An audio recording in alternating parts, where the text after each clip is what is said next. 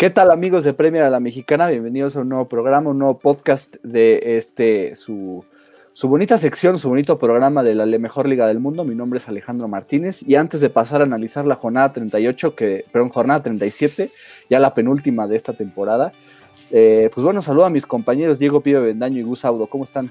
¿Cómo estás, Alex? Todo bien. Ya ahora sí tenemos campeón de forma formal y se viene la cosa dura en la última jornada va a ser un cierre de locos y básicamente todos los partidos se van a jugar a la misma hora el domingo, entonces va a estar muy movida la cosa. Alex Diego, otra vez un gusto estar aquí con alineación completa y jornada que nos dejó mucho, ¿no? De qué hablar y que nos deja una pelea por Champions y puestos de Europa y el descenso para la última jornada cardíaca. Entonces hay mucho que analizar y pues a darle. Sí, creo que ya al final del, programa estaremos diciendo un poco cómo se ven los puestos de Champions, de Europa League, de descenso. Ahí en Twitter armamos un hilo con todas las implicaciones en estos, en estos casos. Pero ya para arrancar directo en la jornada 37, empecemos con el juego pues probablemente menos atractivo de, esta jornada o que no se jugaba absolutamente nada. Eh, que fue el primero, ¿no? El sábado entre Norwich City y el Burnley, un partido que este, no había literalmente nada de por medio, más que la despedida de Carol Road de Premier League hasta quién sabe cuándo.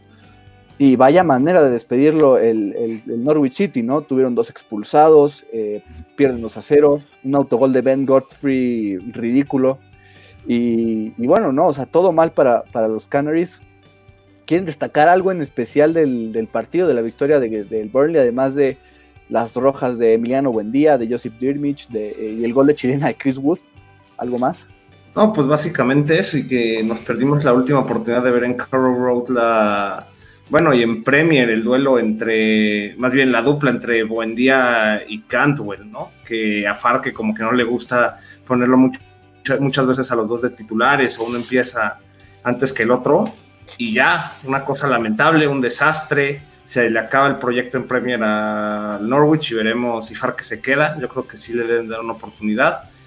Y ya, ya el Norwich empieza a fichar. Han empezado a anunciar un par de fichajes ya con cara a la Championship. Entonces vamos a ver quién sale. Ya también hablaremos de eso en otro episodio que, que estaremos hablando al final del, pues bueno, de, de esta ocasión. Y solamente eso. Pues fue, fue tan mala la temporada del Norwich y tan malo este partido que el Norwich se quedó sin dos jugadores al minuto 48, ¿no? O sea, eso te habla de lo que fue el Norwich, ¿no? El peor equipo de la Premier League. Y nada más destacar lo del Burnley, ¿no? Que se queda cerca de puestos de Europa League, que al final no le alcanza, pero destacar este proyecto, ¿no? Yo creo que el Burnley, si toma par de refuerzos para la siguiente temporada, puede estar ya metiéndose en puestos de Europa League. Pues sí, ¿no? Y también triste ver cómo se acabó la temporada de Premier League para Emiliano Buendía, que es probablemente nuestro jugador favorito del Norwich. Y pues nada, a ver cómo, a ver si se queda en Premier League, ojalá. Hay, interés del Atlético de Madrid y de otros clubes, pero pues a ver si se permanece. Ya como dijo Diego, pues estaremos haciendo un programa especial de, qué jugadores de los equipos descendidos nos gustaría que se quedaran en Premier League. Y pues ya creo que no, hay mucho más que añadir de ese juego. El domingo nos trajo dos partidos eh, bastante buenos, atractivos y con implicaciones de eh, descenso y Europa League. ¿no? El primero fue el Barnmouth eh, contra el Southampton. Recibe al Southampton del Barnmouth. Estuvo cerca de conseguir un ligerito milagro de cara a la última jornada. Sam Surich había anotado bueno, primero empiezan perdiendo con gol de Danny Ings, que Danny Ings llega a superar los 20 goles como futbolista del Southampton esta temporada, todavía y después falla un penal. falla un penal, exacto. Tuvo la oportunidad de, llegar a la última jornada con más chances de, quedarse con la bota de oro. Está ahora a dos goles de, Jamie Vardy, pero al 95 Sam Surich había empatado para el Barmouth.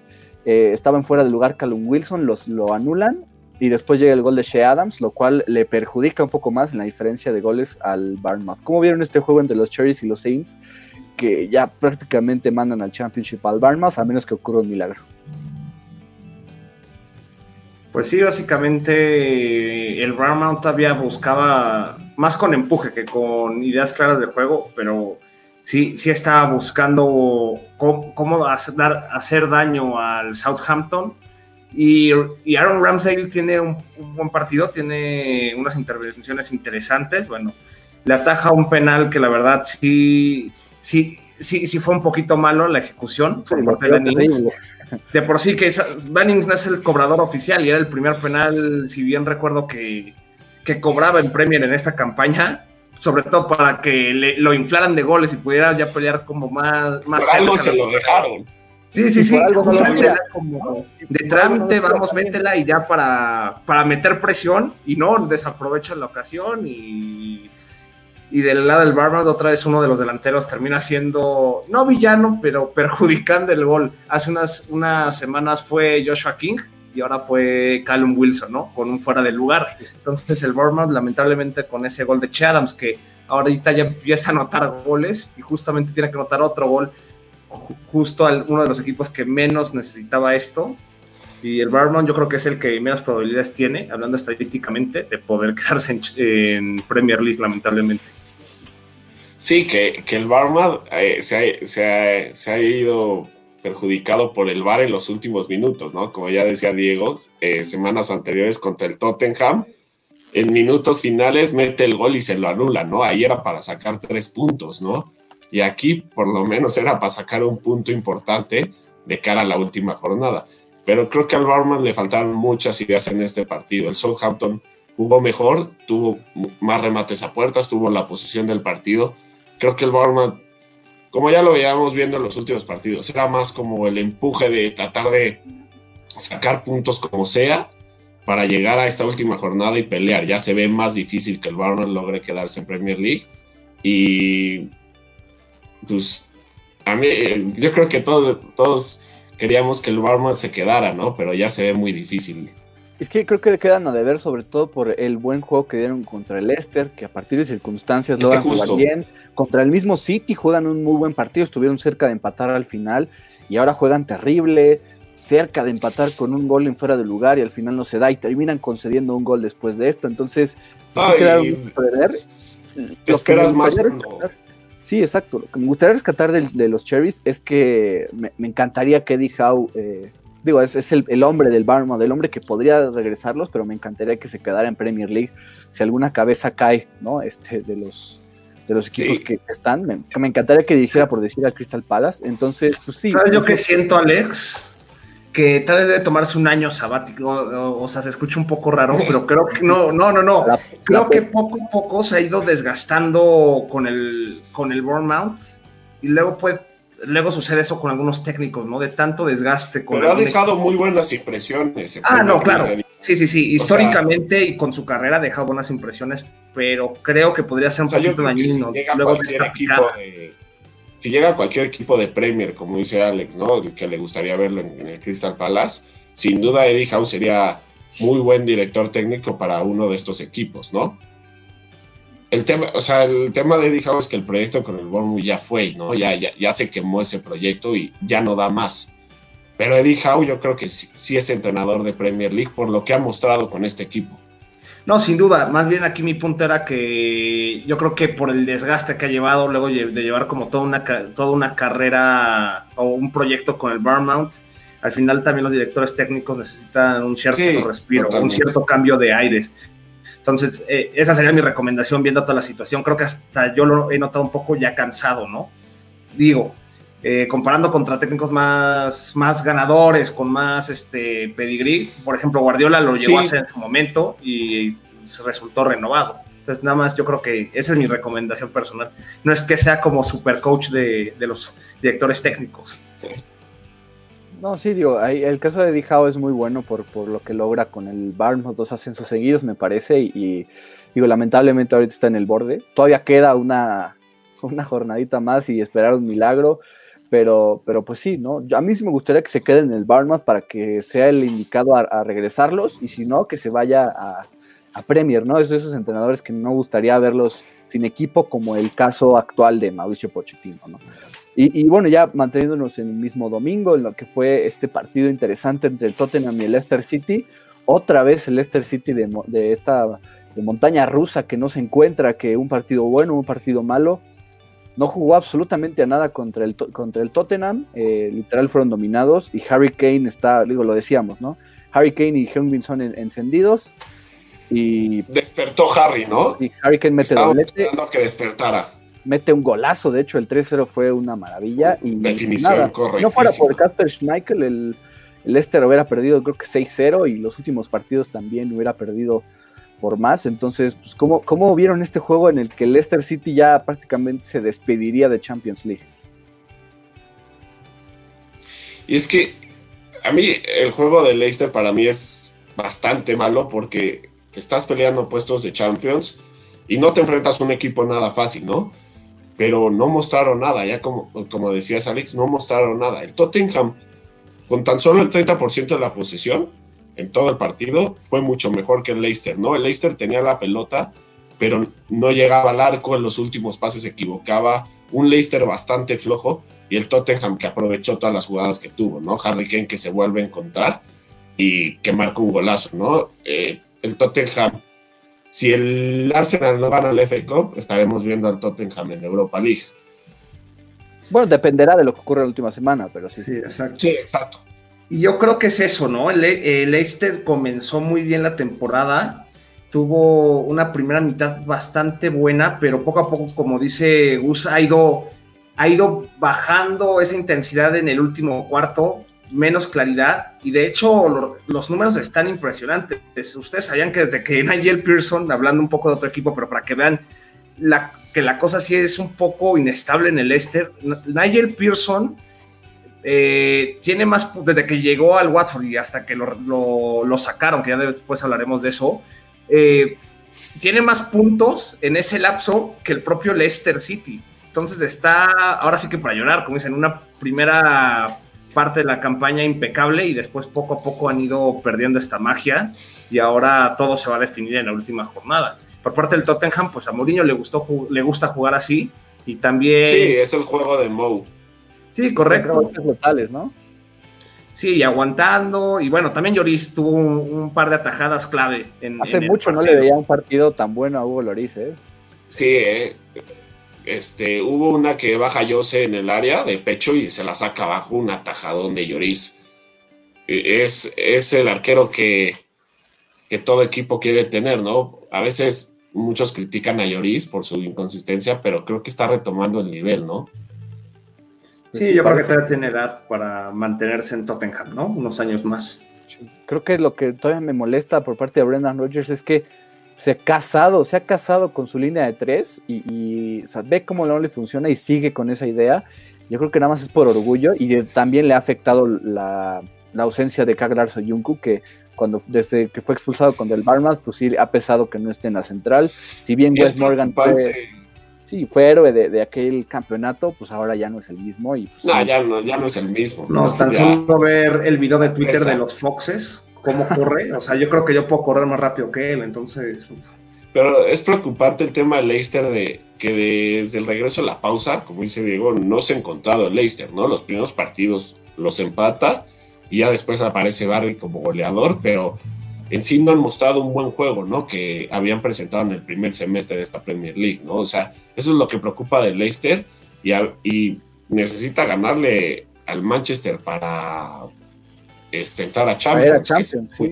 Exacto. O empatar y que Chelsea pierda. Y, digo, justo es esto del Leicester, ¿no?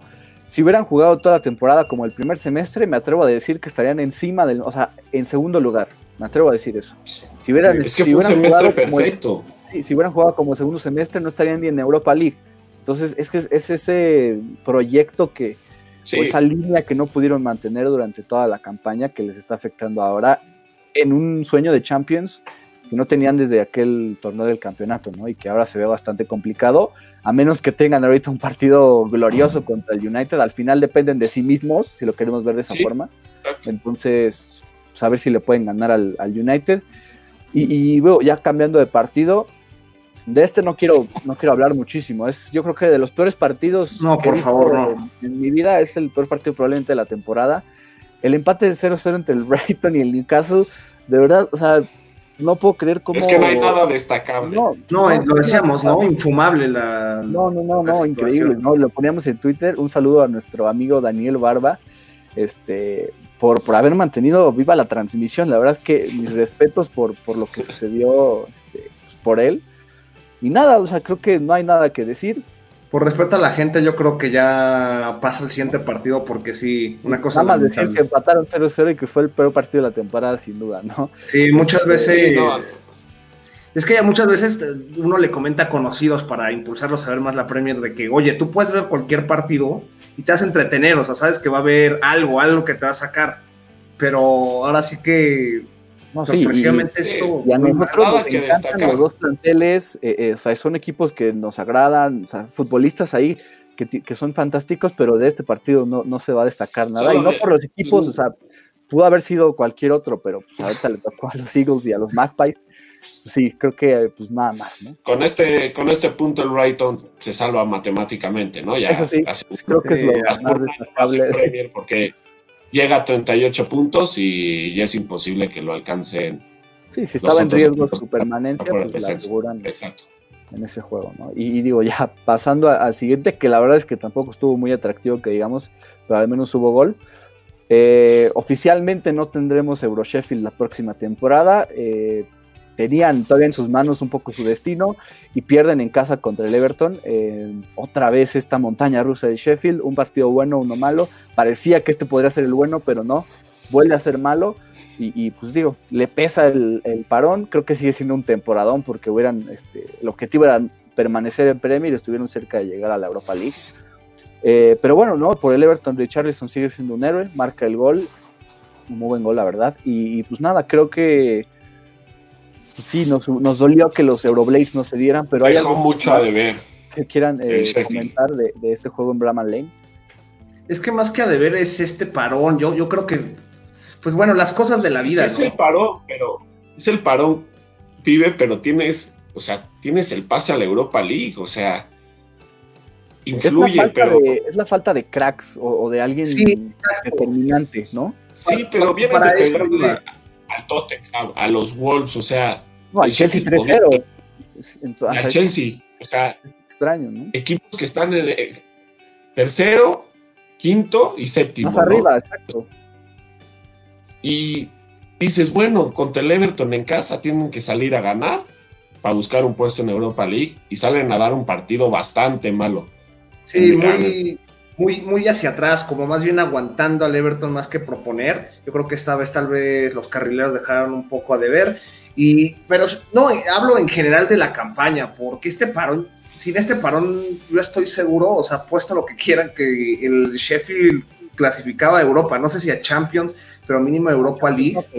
de hecho, con todo y este bajo nivel, están ahorita cuatro puntos, o sea, ya no les da, pero con estos partidos malos, estuvieron muy cerca de conseguirlo. y, es admirable la campaña de Sheffield y lo que ha hecho Chris, Wilder. es, eh, un, genio. y es admirable cómo tácticamente han logrado grandes cosas con este equipo, pero a mi punto de vista quedan a deber en este partido porque era, era ganar y, soñar con la Europa League. Porque aparte no, no tienen ni siquiera oportunidades claras, no se les dio como esa ganas de la victoria, ¿no? Ni, siquiera el empate, lo hubiera mantenido con la esperanza. Pero creo que ahora el proyecto como se ve y el buen manejo de Chris Wilder puede atraer a otros jugadores de mayor renombre o a otros, a, alguien que pueda cambiar esos cracks, la, ¿no? Que dices que hace falta en el Sheffield. Para, para que sí, o sea, como que ya ves el equipo que, que es, ya te atrae para llegar al Sheffield. Creo que la siguiente temporada, si se mantiene este, este buen proyecto y con un par de adquisiciones importantes, pueden llegar sin duda a la Europa League. Sí, por ejemplo, tienen a Sander Berger, que yo creo que fue uno de los aciertos en el en el mercado de invierno. Se me hizo muy, se me hizo, de hecho me impactó mucho e, ese fichaje, conociendo al Sheffield, conociendo que tal vez no tiene las megafinanzas que de otros equipos, y apostar a eso quiere decir que tal vez tienen un camino trazado para seguir creciendo este equipo, que seamos sinceros, al principio de la campaña uno pensaba que era de los principales a, descender por las limitantes de, de, sus alineaciones y que todavía no se conocía cómo el, la táctica de Chris Wilder podría impactar en Premier League, pero creo que ahora ya tienen las armas y con lo que reciban ahora de este dinero que reciben los equipos que se mantienen en Premier, puede haber algo interesante para la próxima campaña y tal vez ahí seguirán peleando, ¿no? Y lo que siempre ocurre, siempre vemos un equipo que, tiene su fichaje más caro en la historia, sobre todo estos equipos modestos, entonces yo creo que el Sheffield va a terminar ocurriendo algo así. Y ya con que traigan, no sé, un Emiliano Buendía, un Todd Cantwell, alguien, hasta Timo Puki. Sí, justo iba a mencionar, exacto. Pues ya que sabe, nuestro Timo Puki está haciendo una flor de un día, ¿no? Ya se nos está cayendo así. Por lo menos tendrá mejor proyecto a su alrededor. Entonces ya con eso creo que puede ser suficiente para que, para que el Sheffield pues, tenga más chances de ir, de ir a, la Europa League el siguiente año, ¿no? Ya para no, dale, dale y gustaría ver el fútbol de Chris Weiler eh, en Europa, ¿no? en Europa League, imagínate, o sea. El par de carrileros, Senda, Steven George Baldo, que ahí dando, dando buen fútbol en, a nivel continental, ¿no? Sería bastante bueno y, pues, digo, había un antojo ahí de, ya no se va a poder esta, la próxima temporada y veremos, pero que decían que un Getafe contra un Sheffield en un enfrentamiento de Europa y que chocara, ¿no? Mucho contraste ahí, pero bueno, ya no se nos va a dar nada de eso, porque ni el Getafe pasó a, puestos europeos. Es un sueño guajiro. Pero el Getafe sigue vivo en Europa. Sí, bueno, eso sí, no es el que clasifica Champions, no sé, todo un relajo ahí. Imagínate, ¿no? Este, digo, ya, ya cerrando lo que, lo que ocurrió el lunes, eh, una buena victoria del, Wolverhampton, ¿no? Creo. Eh, me gustó esta implementación que tuvo en Uno Espíritu Santo, porque pone a Daniel Podens, pone a Dama Traoré y a Raúl Jiménez en el ataque, ¿no? Creo que son los que tienen que ser titulares. Daniel Podens marca su primer gol en Premier League. y creo que apenas lleva jugando ocho partidos, es su tercer partido como titular y, ya está siendo referente, ¿no? Llegó en enero, toma la 10 y ahora marca su primer gol después de, de ocho partidos en este juego en donde los Wolves claramente dominan eh, a los Eagles y donde Raúl Jiménez este, se quedó a uno, estuvo, todavía está a un gol de tener la mayor cantidad de, anotaciones en una temporada para el Wolverhampton, pero por lo menos asistió a Johnny, a Johnny Otto para asegurar la victoria. ¿Cómo vieron este juego? asistió accidentalmente, ¿no? Porque yo creo que quería tirar y le salió un pase perfecto a Johnny. Sí, una jugada individual del español, pero ¿cómo, ¿cómo vieron este juego en Molino Stadium? Yo creo que era un partido obligatorio, ¿no? Para, para Wolverhampton. Tenía que ganar sí o sí para los puestos, asegurar puestos de Europa casi casi.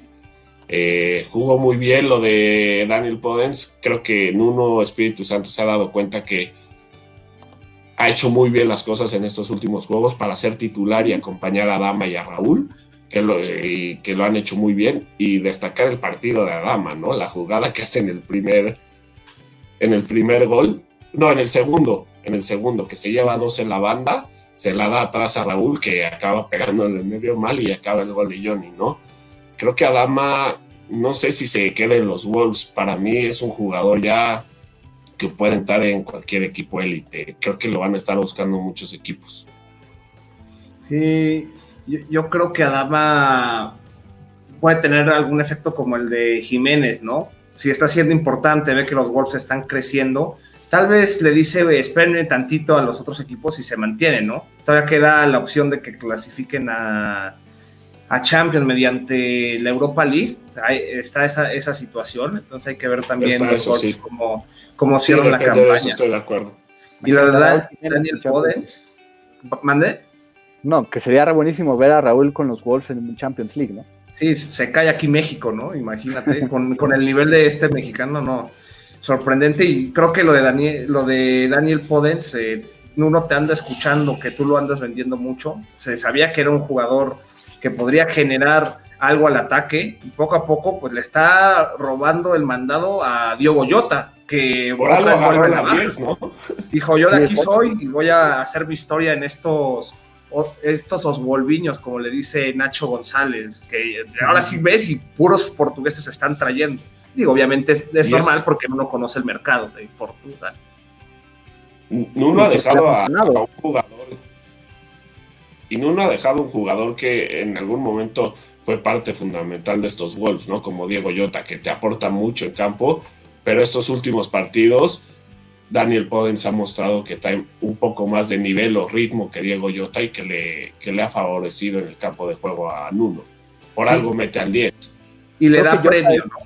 Sí, porque mete mejor como revulsivo, Daniel Podens, pues, por lo menos está cerrando bien la temporada, tampoco es como que está experimentando, o sea, sí ha sido un muy buen elemento, ya marcó su primer gol, ha, marcado diferencia en el ataque y creo que es el perfecto complemento para Raúl y Adama, ¿no? En el ataque de, esos tres al frente. Buen tridente. Bastante bueno. Me, me, me agrada. mencionar que el Crystal Palace sí no hizo nada, o sea, no, mostró nada. Ya un Crystal Palace que desde jornadas atrás le, estamos, le hemos visto muy poco. Yo creo que este equipo igual necesita cambio de aires, ¿no? Pues sí, lo más destacado es que Wilfried Zaha llegó a los 200 partidos en Premier League con el Crystal Palace. Creo que es una leyenda de los Eagles, sin duda. y pues a ver cómo. Pues, qué termina ocurriendo con él, ¿no? para la siguiente temporada. A mí me gustaría que se quedara en los Eagles, pero bueno, pues a ver qué sucede. Se ve difícil.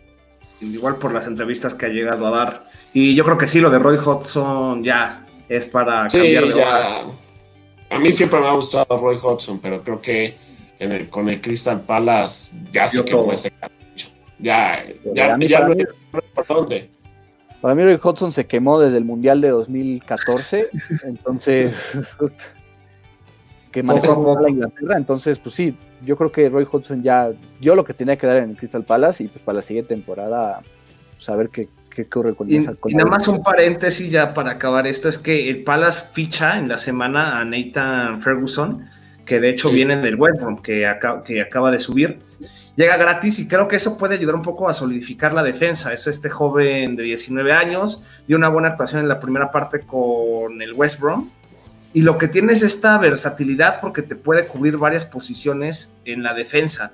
Entonces, creo que es algo prometedor. No sé si vaya a quedarse Hodgson, pero para el siguiente técnico o si se queda él, que, que lo utilice y tiene mucha proyección a futuro. Entonces hay que echarle un ojo.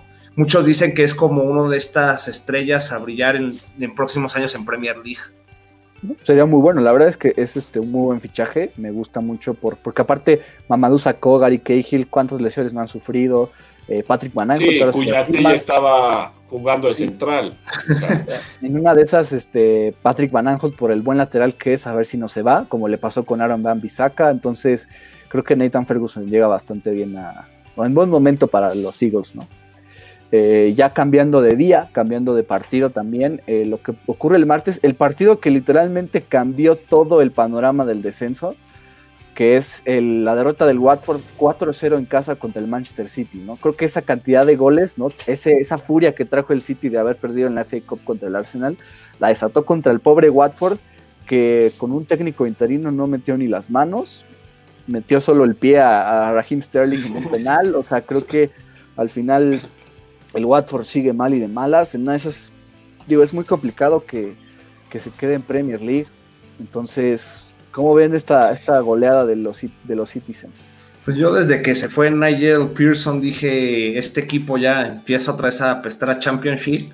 Nada más tener una tarea, no ser goleados contra el City. No es, o sea, sé que es complicado, pero bueno, te encierras, haces algo y... Hasta Imeric Laporte te metió gol. Exacto, nula la estrategia ya hay, varios rumores, los discutíamos fuera del aire y demás, de por qué Nigel Pearson se fue. Pero yo creo que lo mantienes, ¿no? Porque si no creas una. Si ya hay estabilidad tal vez con él, haces una peor. O sea, no mantienes más estabilidad despidiéndolo. Yo creo que destruyes ya todo. Entonces, y se nota, un 4-0, los jugadores ya están perdidos, ya no, ya no se veía como un rumbo del partido. Y bueno, el City aprovechó y ahora sí que dejó caer toda su furia contra estos pobres Hornets que la tienen bien complicada. Pues es que no se les vio nada, al Watford no se le vio nada. O sea, decía Diego, sales a encerrarte. Salieron a encerrarse, pero, o sea, lo hicieron muy mal. O sea, un planteamiento nulo. O sea, literal, el Watford no hizo nada, no propuso nada. Eh, el City aprovechó eh, Sterling doblete, llegó a su campaña más goleadora en Premier League, superando la 17-18, que había marcado 18 goles, y en esta llegó a 19. Y un City que sacó su furia, como decía Alex, de, la derrota contra el Arsenal en semifinales de, de FA Cup. Pero yo creo que es muy difícil que el Watford se quede en Premier League. Más porque el, el West Ham, que lo comentábamos más tarde, empata hoy contra el United y se salva prácticamente del descenso. Entonces, y el Aston Villa se enfrenta al West Ham en la última jornada. Entonces, creo que eso afecta y para mí un muy mal partido del Watford. O sea, eh, ya se veía, como decía Diego, ya el equipo destruido, o sea, los jugadores, nada, o sea, un, un equipo con todos los jugadores con la cabeza abajo, o sea, no hay que rescatar nada. Sí, la verdad es que digo, este, recordemos que tuvimos a nuestro amigo Alejandro Montes este, hace unos, hace unos programas, este, que es el que maneja la cuenta oficial del Watford en español, nos comentaba un poco el panorama del equipo y creo que fue el peor día de su vida porque son goleados por el City y después pierde, más bien gana el Aston Villa, o sea, si hubiera perdido... cuento la anécdota aquí en vivo y me, me manda un mensaje, creo que nunca he apoyado tanto al Arsenal en mi vida como hoy. imagínate, y, ni siquiera les, hizo el favor. O sea, creo que sí, se le dio todo mal al Watford. Y, digo, lo, que hace bien Hayden Mullins, que es el entrenador interino, es pues mandar a Roberto Pereira, ¿no? Probablemente se vaya, pero sabes que es un muy buen futbolista en general. Pues ya lo manda. en cualquier momento te puede dar algo. no jugaba porque yo creo que había algo con Nigel Pearson, o sea, por algo después fue titular después de tantos partidos. Y pues creo que es lo que tiene, ¿no? Mandar a sus, a sus mejores jugadores al campo. A sus mejores, exacto dejar la vida para la última gota de esperanza que puedan tener de cara al final de la temporada y ante un posible ante una posible permanencia en Premier League que se ve muy complicada pero pues, al final no es imposible. Esto es Premier League. Entonces pues nada creo que es el la tiene mucho más fácil que el Barnmouth por lo menos están empatados en puntos con Aston Villa. Ganando y, empate o pierde el Villa pues, ya se salvarían pero pues sí es un panorama complejo. Y como dato ahí adicional si el, si el Watford se logra salvar, aunque Nigel Pearson fue despedido, sí le van a dar su bono, creo que es como de un millón de libras por, un millón o diez millones de libras por, por haber logrado que los Hornets se quedaran en primera. Entonces, pues bueno, mismo lo va a sacar. Buen dato. Tendría, tendría un nuevo pues, un nuevo equipo salvado en su. Sí, caray. Yo, yo, todavía lo banqueo al, al buen Pearson. No sé si es por lo que hizo con el, el Leicester. Para los que no sepan por eh, estos rumores por los que tal vez lo habrían corrido a Nigel Pearson, rápidamente hay dos teorías, ¿no? La primera es que se molesta mucho con el partido contra el West Ham con Adam Massina por tener una primera mitad terrible, lo cual es cierto. Este, pero al parecer le soltó un puñetazo en el vestidor, lo saca de cambio y los jugadores este, están del lado de Massina y pues, al final no puedes golpear a un jugador siendo entrenador y lo despiden. Y otra es que tuvo problemas con la directiva, se pelean con él porque hace cambios incorrectos y, al final pues deciden también correrlo. Cualquiera de las dos pues, tiene su justificación. Sí, y, la segunda es un poco más lógica, ¿no? Porque lo habíamos comentado en programas anteriores los cambios del, del, Watford estaban afectando mucho en los partidos, ¿no? No se hacían en los minutos correctos o cambios equivocados de jugador por jugador, que sí lo habíamos comentado y, son, y es una razón que puede sonar muy lógica. Pues sí, Joao Pedro llegó como para, o sea, digo, eso este juvenil, este tipo Richarlison, tal vez no tan atractivo, pero 18 años, brasileño, que traía muchas expectativas y lo metes al 85 en un partido para que ya vas perdiendo 3-1, pues, no sé, son decisiones muy incorrectas. Está justificado, pero el hecho de que estuvieran ya a dos partidos de terminar la temporada, pues sí es, es lo que llama la atención en este caso, ¿no? Este, y la, la impaciencia que tiene el Watford con sus entrenadores. Y ya pasando al siguiente partido, que también movió bastante el panorama del descenso y que de hecho puso al Watford en la zona de, relegados, el Aston Villa termina derrotando al Arsenal que venció a Liverpool, que venció al, Manchester City en FA Cup y ahora pierde contra el Aston Villa. Esto es el Arsenal, ¿no? De Arsenal Way, ahí le dicen algunos. Y con un gol de Trezeguet, que de hecho en sus primeros 34 partidos de Premier League solo había metido 3 goles, en sus últimos 3 lleva los, la misma cantidad de goles. ¿Cómo ven este juego de en Villa Park en donde el Arsenal no, pues no sale a nada y le termina siendo el villano del, ¿cómo se llama? Del Watford. Venga, Gus, desestrésate ya con, con esto. El desahogo de este partido en el modo del Arsenal. Es que fue un partido. Con esta derrota, el Arsenal ya no puede avanzar a, Europa League de otra forma más que la Cup, ¿no? fue un partido muy frustrante siendo aficionado del Arsenal y más porque te esperas que, sabes que el Aston Villa tiene que salir igual a buscar puntos por el tema del descenso y el Arsenal también tenía que salir a ganar el partido, ¿no? Si es que quería soñar con puestos de Europa, ¿por qué no puedes confiarte en que vas a ganar de FA Cup? Pero el Arsenal no salió a nada. Tuvo la posición del partido, el 70%, pero ningún remate a puerta, ningún remate a puerta contra el Aston Villa, o sea, uno de los equipos más débiles de la Premier League. El Arsenal tocó la bola. otra vez de titular. Cuando quieran sí. Tierney ha sido el, elemento perfecto. Y lo igual Arteta, igual la Arteta, la alineación que manda, muchos cambios, regresa en que de titular, saca otra vez de titular y deja a Tierney en la banca y a Pepe en la banca, ¿no? O sea, habíamos visto que Pepe, la y Pierre Emery contra el City en las semis del FA Cup habían hecho mucho, ¿no? Para este Arsenal. Creo que es lo que molesta un poco que hagas estos cambios cuando sí necesitas que, eh, ganar este partido.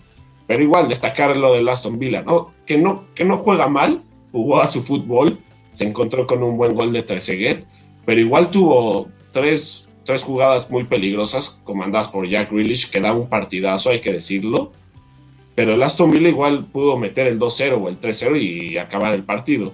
El Arsenal tuvo un post al como 76 en Ketia, que pega en el poste, le rebota a Pepe Reina y casi entra el balón, ¿no? Y termina besando el balón después de. Corazones, sí. Millones de corazones se pararon en ese momento, pero sí, un partido muy malo del Arsenal, hay que decirlo, y el Aston Villa que con estos tres puntos queda fuera de la zona del descenso y esperar a ver qué hace la última jornada. Sí, lo de Jack Reilly, pues jalando la carreta otra vez, se lleva el mejor jugador del partido. Y sí, la forma en que fue la generación, cómo peleaba cada balón, es increíble. Le pone un, pase filtrado magnífico a Kenyan Davis, que bueno, al final apenita Yo pensé, que, yo pensé que Martínez, de hecho, la tocaba. Ya después vi la repetición, no marcaron este tiro de esquina pero apenitas, pero ese pase fue, a mí se me hizo brutal. hay un video al final. No, no, no. Sí, hay un video al final que Jack Willis se tira al suelo y le hace así, ¿no? O sea, sacando todo, sabiendo que era eh, el partido vital para el Aston Villa y ves todo el esfuerzo de Jack Willis, ¿no? Y cómo siente la playera Jack Willis del Aston Villa, ¿no? Sí, de hecho le preguntan en, una entrevista que dónde va a ser su futuro y demás, y dice, no lo sé, ahorita yo, solo tengo un objetivo en mi vida y es mantener al Villa en Premier League donde se, merece. Entonces sabemos que él sí está más que enfocado en que el Villa se salve. Y sí se aplaude eso, yo creo que los aficionados Villa lo estiman mucho, pese a que saben que pueden ser los, bueno, pudo haber sido el último partido de Villa Park, perdón, de, de Jack Grealish en Villa Park y yo creo que sí se le debe aplaudir porque ha jalado la carreta toda la temporada.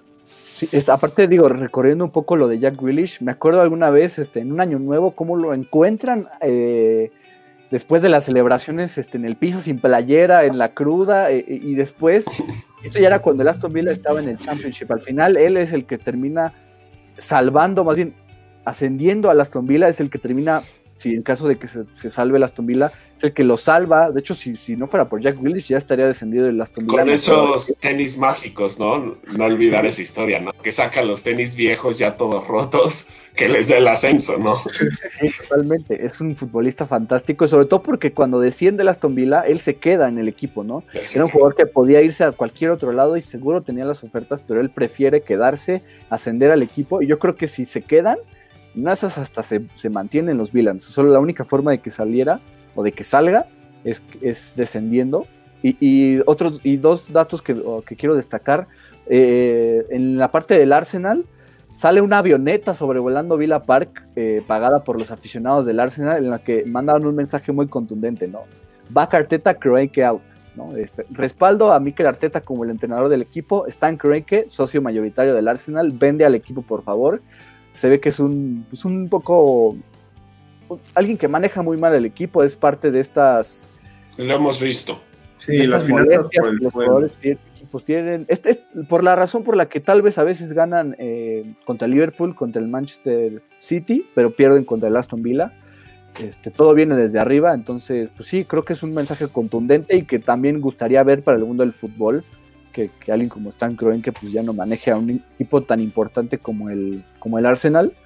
Y en algo más chistoso, en, la parte de la Aston no sé si vieron cuando anota a Trezeguet, Tyron Binks es el que termina asistiendo al futbolista egipcio, pero en el córner es cubierto por, por Pierre-Emerick Aubameyang, ¿no? Están ahí ah. platicando y le suelta un chiste o algo así, eh, Minks a Aubameyang, Aubameyang se ríe y cuando se despista en su risa Aubameyang, Tyron Minks sale corriendo, es el que sale el primero al primer paste y asiste a, a me pareció bastante. sí, es una, y más allá de, ese detalle, qué partidazo se, se mandó Tyron Minks. partidazo de Minks, del Jack Grealish y Minks de los mejores de Aston Villa, ¿no? Juegazo de Minks abajo. Sí, sin duda alguna. Y bueno, del Arsenal, lamentable, es uno de sus. En los últimos años es el peor cierre que van a tener en, tabla eh, que no es culpa de Arteta, Arteta está aquí para mejorar el equipo y lo de Krenke sí, yo creo que estoy de acuerdo con lo que dicen los aficionados. Las finanzas es lo que ha pegado también que el Arsenal no pueda armar un proyecto tan sólido. Justo desde que decidieron armar el, este, construir el Emirates Stadium no se ha sabido manejar bien financieramente el Arsenal y eso ya también ha impactado al, al terreno de juego. Entonces, sí, lamentable esa situación y veremos qué le depara Jack Grealish, ¿no? Si logra también salvar al, Vila como carta de despedida de, este equipo, que yo creo que es el equipo de sus amores. Pues sí, ¿no? Y digo, como otras dos notitas del Arsenal rápido de, Alexander Lacassette y del mismo Aubameyang, justo Lacassette eh, para un medio de Gran Bretaña eh, declaraba, ¿no? Que esta era su, su temporada más frustrante y más complicada como futbolista del Arsenal, por, la infelicidad que llegó a tener con muchos minutos en la banca y, no poder controlar a veces la mentalidad ¿no? que esto generaba. Y Aubameyang, el Arsenal ya está preparando la oferta de, de 250 mil libras a la semana en su salario, actualmente es de 180 mil. Y justo Aubameyang quiere, cuando firmen el contrato, quiere que exista un seguro que, que, en el que el Arsenal va a fichar futbolistas para la próxima temporada, ¿no? Creo que al final sabe que el equipo es bueno pero que necesita más piezas que tal vez si los juveniles eh, son la base y ayudan, a veces necesitan otros por lo menos que, que, lo respalden, jugadores de experiencia, entonces creo que es una buena jugada de Aubameyang, ¿no? Entonces, pues a ver qué es lo que termina ocurriendo. Y ya cambiando otra vez de día de partido, lo que ocurre hoy miércoles, ¿no? Eh, empecemos con el partido entre el Manchester United y el West Ham. Otra vez Micael Antonio vuelve a marcar por los Hammers. El no MVP de la campaña. Este, sí, es el jugador que más goles lleva desde el regreso de la Premier League. Antes llevaba casi nada de goles y ahora lleva 8 en este, en este tiempo.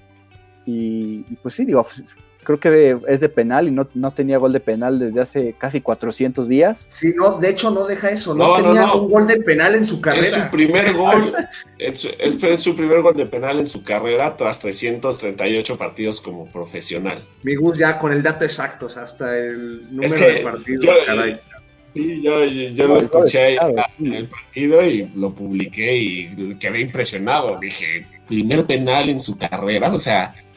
sobre todo por, creo. Hace de todo y no marca penaltis, ya lo hace, ¿no? Es ese guerrero polifacético que tiene los Hammers, que los están salvando. La realidad es esa, ¿no?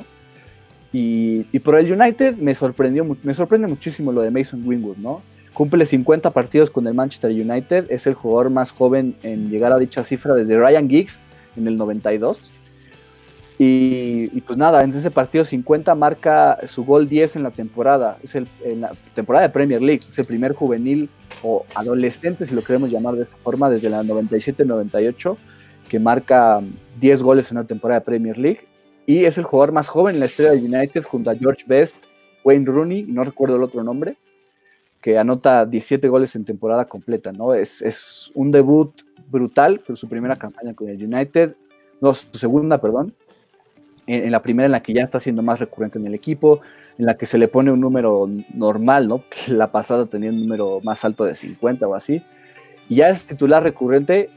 ¿Hay algo más o hay algo en especial que quieran destacar de este juego en el que asegura la permanencia de los Hammers? Yo sí quiero dar un destacar. Se habla mucho de Micael Antonio y obviamente se tiene que hablar porque está jalando la carreta, pero en los últimos partidos Angelo Bona, este jugador italiano que era de la Juve en algún momento, está siendo muy sólido en la defensa y bueno, se han recibido todavía goles, pero esa solidez creo que también ha ayudado un poco a que... El y había sido criticado, ¿no? Sí, justamente eso, recibe muchas críticas y ahorita eh, a mí se me hace que este partido fue fenomenal, ¿no? por parte del italiano, entonces la verdad, eh, un reconocimiento también que las cosas se le están haciendo bien y por parte del United creo que el parado de Solskjaer se me hizo malo. La verdad, los laterales dejaron mucho de ver, ya tuvo que entrar Aaron Wan Bissaka a poner el orden en la lateral derecha. Y el blooper de Pogba, ¿no? un balón y de voleibol, o sea. que decían que no, que paraba mejor que David De Gea. Yo que iba a entrar, ¿no? Entonces lo traté de evitar. Ya hablando en temas futbolísticos, creo que al Manchester se le vio muy poco hoy, ¿no? Con pocas ideas eh, de frente al marco rival. Y, y yo, yo lo mencionaba con un cuate que le va al Manchester. Hablábamos mucho de Bruno y que trae un nivel impresionante. En estos últimos dos juegos, Bruno no ha marcado diferencia, ¿no? No decir que no es un jugador élite, porque nos ha mostrado que se ha adaptado perfecto. Sí, exacto. Últimos tres, exacto. Que se ha adaptado perfecto a esta liga y que tiene números, estadísticas muy buenas. Pero hoy se le vio frustrado a Bruno, eh, con poca idea, fallando pases, que es muy raro de él, ¿no? Como que desenchufado. Sí, hay un pase que le manda a Rashford buenísimo al área que él tenía solo y el control se le va. El control se le va, para controlar y definir contra Lucas Fabianski. Tiene un cabezazo que revisaron en el bar, que no lo expulsaron a Mark Noble, creo. Frustrado, Bruno, no se, le, no se le ha visto bien estos últimos juegos, ¿no? Y creo que mucho del juego del United eh, eh, de cara a la ofensiva depende de, la idea de Bruno Fernández. Sí, lo decía Diego en su momento, ¿no? La maquinaria del United era, digamos, si lo pusiéramos en una analogía de, los viejos tiempos, si tuviera alguien jalando la, maquinaria, era Bruno Fernández. Yo creo que ahorita está cansado y está sentado en un banquito porque no, no ha funcionado el no ha funcionado la maquinaria como, como era antes con, con, Bruno Fernández como el pilar del equipo, ¿no? Sí, ahí está el ejemplo claro, ¿no? Si bien todavía están estos destellos, sí se entiende, la, pero sí hay eh, eh, eh, ese, ese ataque tan electrizante y que metía un partido, rompió el récord de más partidos consecutivos anotando tres o más goles, si bien recuerdo. Y sí, se ve que cuando Fernández no está, pues se baja un poco y ahora todo se, bueno, casi todo lo, tiene que definir el United en el King Power Stadium, ¿no? El domingo. Juegazo. con todo este mal partido, terminan en la posición 3, ¿no? en el final de la jornada 37 logran ahorita estar en, un puesto cómodo, dependen de sí mismos, si empatan contra el Leicester City, la semana pasada decíamos que el Leicester tenía el empate, ahora lo tiene el Manchester United, y de hecho incluso perdiendo, si perdieran y el Chelsea pierde contra el Wolverhampton, también avanzaría el United a, Champions League. Entonces ahorita pues el control eh, o su destino lo tienen ellos para, para ir al, al torneo más importante de clubes en el mundo, entonces pues sí, ahorita el United pues, no tuvieron un buen juego, pero pues, es, creo que es una, alarma, ¿no? Porque si siguen jugando así, si bien el Leicester también tiene esos altibajos, pues no es sí, porque, caer. Porque en el del FA Cup tampoco le vimos nada a United, ¿no? O sea, ya preocupa un poco. Sí, ya son dos partidos en donde el United no aparece para nada y pues a ver qué es lo que termina pasando, ¿no? Contra el Leicester va a ser un muy buen partido, ¿no? Dos equipos que en los últimos juegos han quedado de ver, entonces a ver quién quién queda de ver más o quién queda de ver menos rumbo a Champions League, ¿no? Y en el cierre ya en el último partido, yo creo que de los mejores partidos de la temporada, vaya que estuvo bueno el partido entre Liverpool y el Chelsea, el día de fiesta para el Liverpool, ya que pudieron levantar por fin, por primera vez en su historia, un trofeo de Premier League, primer campeonato de, en la primera división de Inglaterra en los últimos 30 años. 5 a 3 gana el Liverpool al Chelsea, eh, donde empezaron 3-0, luego 4-1 y terminan 4-3. Parecía que Chelsea estaba recuperándose para asegurar puesto de Champions y no sucede. ¿Qué destacan de este juego en donde lo que me gustaría decir a mí es que confirmo que Christian Pulisic es el nuevo Eden Hazard del Chelsea, pero, pero no sé qué más quieren ustedes decir de este partidazo en Anfield. Vaya, por fin desperté el Liverpool, yo creo que despertó más por, Sí, caray, es que, o sea, no, yo lo digo, tal vez no lo digo mucho, igual como Alex lo dijo, o sea, yo soy aficionado red y sí está un poco frustrado que se está cerrando la temporada de esa forma, ¿no? O sea, bajo el ritmo y en este partido despiertan, como que tienen la responsabilidad de llevarse el partido para la gente, para que sea como con broche de oro el cierre y demás y tienen un primer tiempo increíble, ¿no? Aparece Keita con un golazo, frente Alexander Arnold, que en serio, yo me atrevo a decir que veo que va a cambiar su rol en algún momento de su carrera. Creo que tal vez en algún futuro puede entrar en algo de la media. Si bien ha sido un buen lateral, le está funcionando a Klopp, pero creo que tiene tantas cosas. No si extremo, tal vez lo pueden interiorizar. Eh, ha habido como dos partidos en toda, la, en toda la era Klopp que lo han metido ahí. No se ha visto todavía cómodo, digo, puede ser una transformación. Yo lo veo bien como lateral, pero creo que te da esa opción de, quiero comparar, comparar en versatilidad un poco como tipo Sergio Roberto. No digo que tenga las mismas este, características, pero no Sergio Alaba, O David Alaba, sí, exacto. El mismo Joshua Kimmich del Bayern, o sea, son, son jugadores ah. que... Mejores ejemplos no pudiste dar. Creo que tiene ese potencial y tiene tan solo 21 años. Entonces es lo que quisiera destacar y que por fin, después de 30 años, puedes ver a Liverpool levantar una copa de Premier League raro que Liverpool levante su primera Copa de Premier League sin público, ¿no? Eh, sí, caray. Que había esperado tanto este momento y pues por lo que estamos viviendo, pero... digo, afuera de Anfield estaba atascado de, Atascado, ¿eh? no, atascado, era una locura. ya si están afuera todos reunidos, pues mételos a Anfield, ¿no? Ya mételos a la grada, ¿no? Pero si bien Henderson mandó un mensaje, ¿no? Desde, o sea, desde las redes de Liverpool que por favor se mantuvieran en su casa por la seguridad y creo que sí les valió. Si querían ver. Porque sí, sí. Desde, que Liverpool lo aseguró, ajá, salieron con bengalas y todo, o sea, era de esperarse. Sí, sí, sí, creo que al final el aficionado inglés tiene más pasión que su salud, ¿no? Entonces. Exacto. Destacar lo de Pulisic, ¿no? Qué jugador, ¿no? qué versatilidad le da el Chelsea. Eh, jugadorazo, eh, creo que sí, como dice Alex, es el nuevo Eden Hazard de Chelsea. Y ya me gustaría ver a este nuevo Chelsea con Pulisic, Ziyech y Timo Werner, ¿no? Arriba. Y Giroud que sigue respondiendo, ¿no? Y Giroud, ¿no? Y es, lo que decía, ¿no? Rápido los números. Eh, Giroud es el goleador del Chelsea en el regreso de la Premier League. También el criticado Tammy Abraham es el jugador más joven en la historia del Chelsea en tener 15 goles en una temporada de Premier League, sobre Diego Costa y Eden Hazard. Eh, y, por parte de Pulisic, pues fantástico. De hecho, en el gol de Tammy Abraham hace una jugada estilo de Nazar, ¿no? Esas jugadas que le veíamos que se metían. Se llevó a tres. A tres. Y termina asistiendo al delantero juvenil. Es, una jugada increíble. Y el gol que mete pues, en el área, la forma en la que se da la vuelta también es espectacular. ¿Y dónde, dónde define ese balón? Sí, no, y la pone en el ángulo imparable para Allison. Y, por el Liverpool, Trent Alexander Arnold ya no solo es rey de asistencias, sino también es rey de tiro libre, ¿no? ¿Qué, futbolista es Trent Alexander Arnold? Es sin duda el mejor lateral derecho del mundo, tiene 21 años, es uno de los mejores jugadores del mundo en general, me atrevo a decir. Y digo, yo veía un tuit por ahí que, que, son a veces estas locuras, ¿no? Pero tiene 21 años y es el mejor lateral del mundo. Podría ser el mejor lateral en la historia del fútbol si se lo propone, si mantiene este ritmo, si sigue creciendo, es fantástico Trent Alexander. es que tiene, tiene una técnica impresionante, eso, eso es lo que hace igual. hace que le pone a, Roberto Firmino, me voló la cabeza, ¿no? Y Firmino marca su primer gol en Anfield desde marzo de 2019. Y así, ¿no? Sacó la... Sí, se sacó, ¿no? Después de tantos... y, era, ahora. ahora sí. Desde enero no marcaba gol en Premier League, o sea, tenía tanto sin, sin notar Firmino.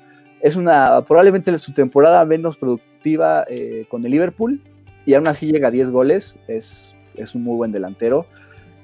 Y hasta, digo, Alex Oxley Chamberlain marca gol, el gol de Navi Keita me parece fantástico, es un día redondo para Liverpool que sigue invicto en Anfield, que levanta su primer trofeo de Premier League. Y pues nada, ¿no? Al, final, felicidades a la afición de los Reds por, por conseguir este, este título. Ya tendremos nuestro programa especial de Liverpool campeón, que tanto lo hemos anunciado y todavía no ha llegado. Sí, caray, pero ya, ya, ya, ya aprovechando, ¿no? Las festividades. Sí ya pronto tendremos ese programa especial porque lo merece Liverpool, porque tuvo una temporada dominante, porque Sadio Mané es increíble. No sé si vieron un poco la entrevista al final del juego con Jamie Carragher, de exfutbolista del Liverpool, de Sky Sports, ¿no? Que le dice, Sadio, antes de empezar, tú sabes que te amo, ¿no? Sí, yo también te amo, no sé qué, no, es, un personaje también, Sadio Mané, y el equipo en general, pues lo, Jürgen Klopp, todos son, hacen un trabajo fantástico lo ponía Diego en, la cuenta en Twitter, ¿no? Cómo se le criticó a Jordan Henderson y, es el capitán de este equipo fantástico. Termina levantando el trofeo como él se lo merece, el nuevo Steven Gerrard. Entonces, lo que Gerrard nunca pudo, levantar una Premier League, lo termina logrando Jordan Henderson. Entonces, la verdad es que ha callado muchas bocas y ha crecido de una forma brutal.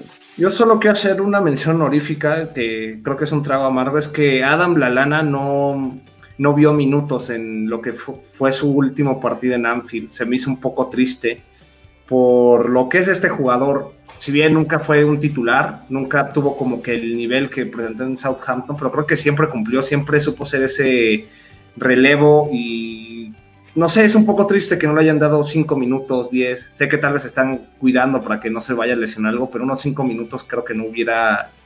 Hasta las cámaras llegaron a apuntarlo, ¿no? Llegaron a. Ya faltan 5 minutos para que acabe el juego y apuntaban las cámaras de que no le va a dar algo Club a jugar, pero bueno, tal vez deben haber ahí sus razones porque no sale. Serían bueno, serían bueno dos cosas, ¿no? Que jugar en la, en la jornada 38 como titular y que en la siguiente temporada fiche por el West Bromwich o por un Sheffield o por algún equipo de ese estilo que, al que le pudiera aportar, ¿no? sí, fíjate que creo que todavía tiene, todavía tiene, si bien ya, ya está en los 30, todavía tiene con qué con qué aportar uno de estos equipos tal vez de menos poder, ¿no? Creo que sí tiene todavía fútbol la lana por delante.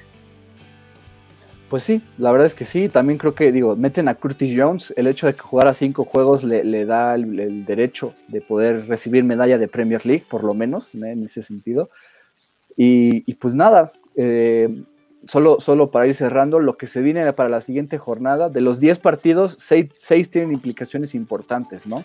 Chelsea-Wolverhampton, ¿no? El Chelsea buscando asegurar su puesto de Champions, Wolverhampton de Europa League el Crystal Palace Tottenham, Tottenham buscando ir a Europa League, el Leicester City Manchester United, que creo que sin duda es el partido de la jornada, en busca de Champions League los dos, eh, Aston Villa West Ham, Aston Villa busca eh, permanecer en Premier, Barmouth Everton, la locura que necesitaría el Barmouth para quedarse, por lo menos siguen vivos de cierta forma, también les benefició la goleada del City al Watford, y el, propio Watford contra el Arsenal, ¿no? Es, el, otro partido, entonces a ver qué, es lo que ocurre en estos juegos.